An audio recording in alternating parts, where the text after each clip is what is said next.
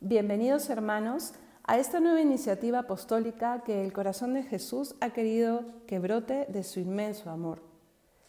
Nacemos el día en el que la Iglesia celebra la solemnidad de Jesucristo, Rey del universo.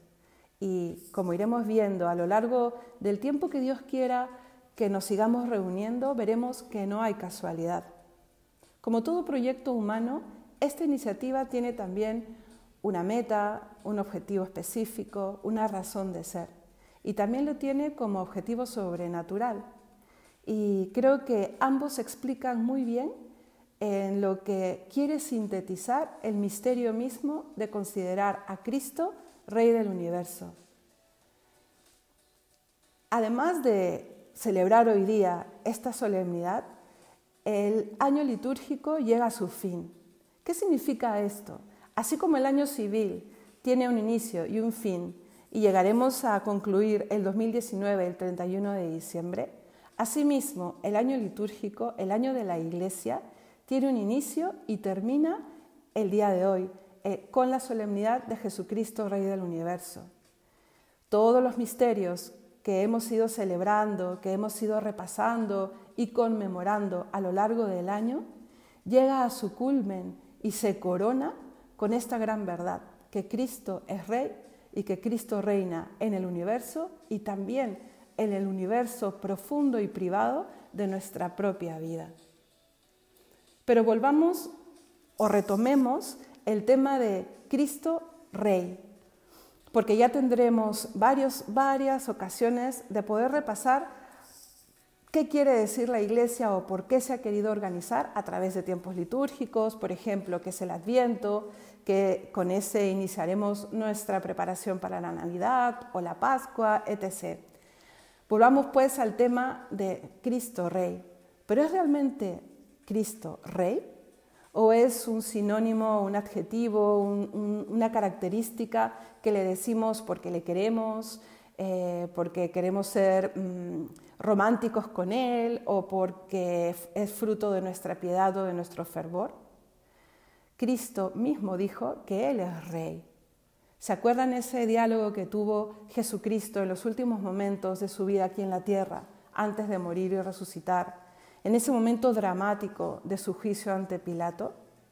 Cristo había mantenido silencio desde que sale para el huerto de Getsemaní y hablará muy pocas veces, pero una de esas veces dirá que Él es rey.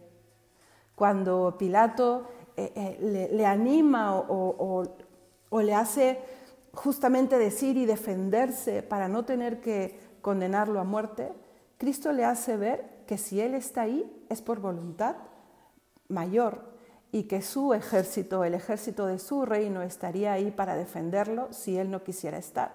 Y es ahí donde Pilato le pregunta, entonces, ¿eres rey?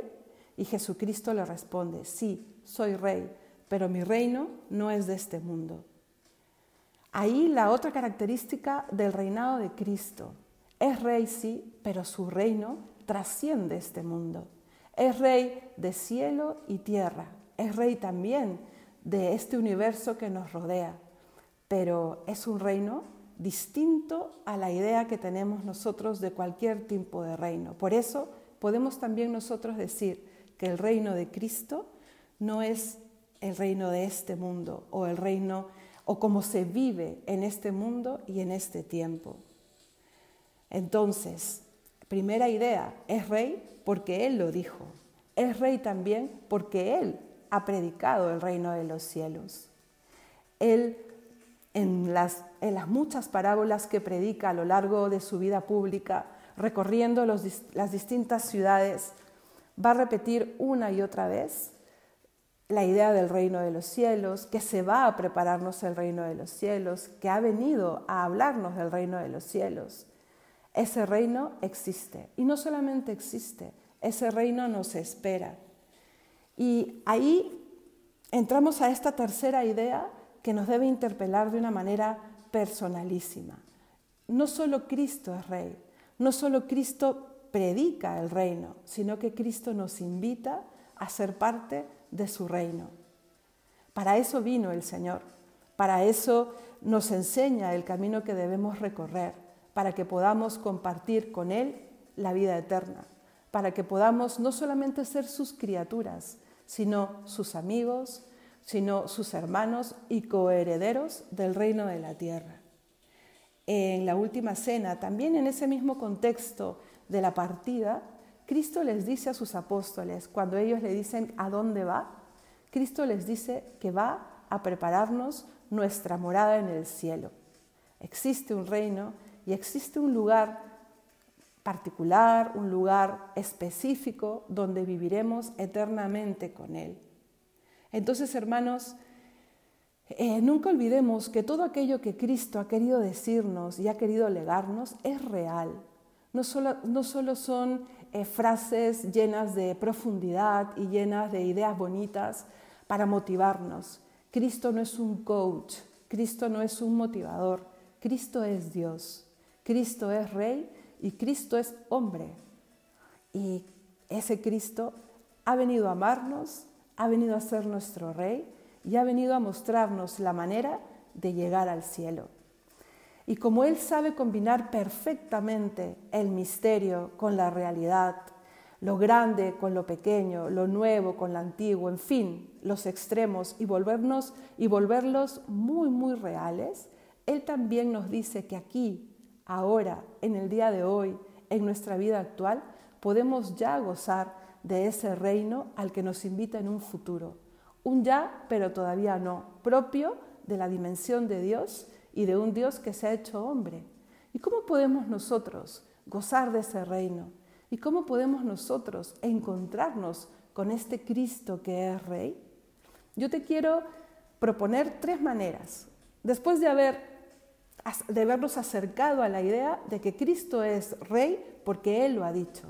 Después de habernos enterado o de haber recordado o de haber valorado que no solamente es rey, sino que nos invita a reinar con Él en el cielo, yo te invito a que hagas actual ese reino de tres maneras. Primero, tratando con Él, de amigo, de corazón a corazón.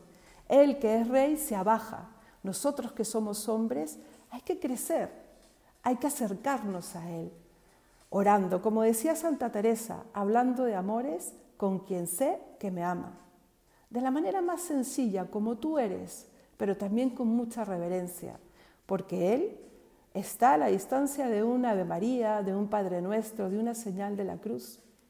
Cuando tú lo invoques, Él llegará. Por eso, confianza y reverencia. La segunda manera con los sacramentos.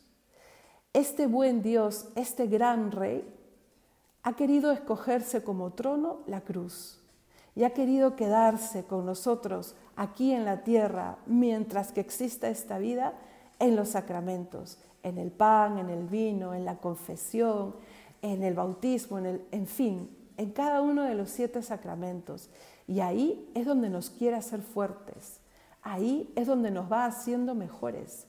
Ahí es donde vamos adelantando ese reino. Y es ahí donde nosotros le vamos diciendo a Él también, tú eres mi rey. Yo quiero darte a ti otro trono distinto al que te dimos cuando viniste la primera vez. Yo quiero darte otra corona, no la de espinas, sino la de la que mereces como rey. Y tercero, viviendo como Él ha vivido, haciéndonos santos, dejando que Él nos santifique, y a veces eso o asusta o, es mm, para decir que tan bueno te sientes como para decir que puedes ser santo, pero no, es Cristo el que nos invita a ser santos. Es Él el que nos ha dicho, sed perfectos, como vuestro Padre es perfecto. Y eso solo se puede lograr porque Él se ha puesto como camino, porque Él ha venido aquí, muy cerca de nosotros, a decirnos, puedes, conmigo puedes.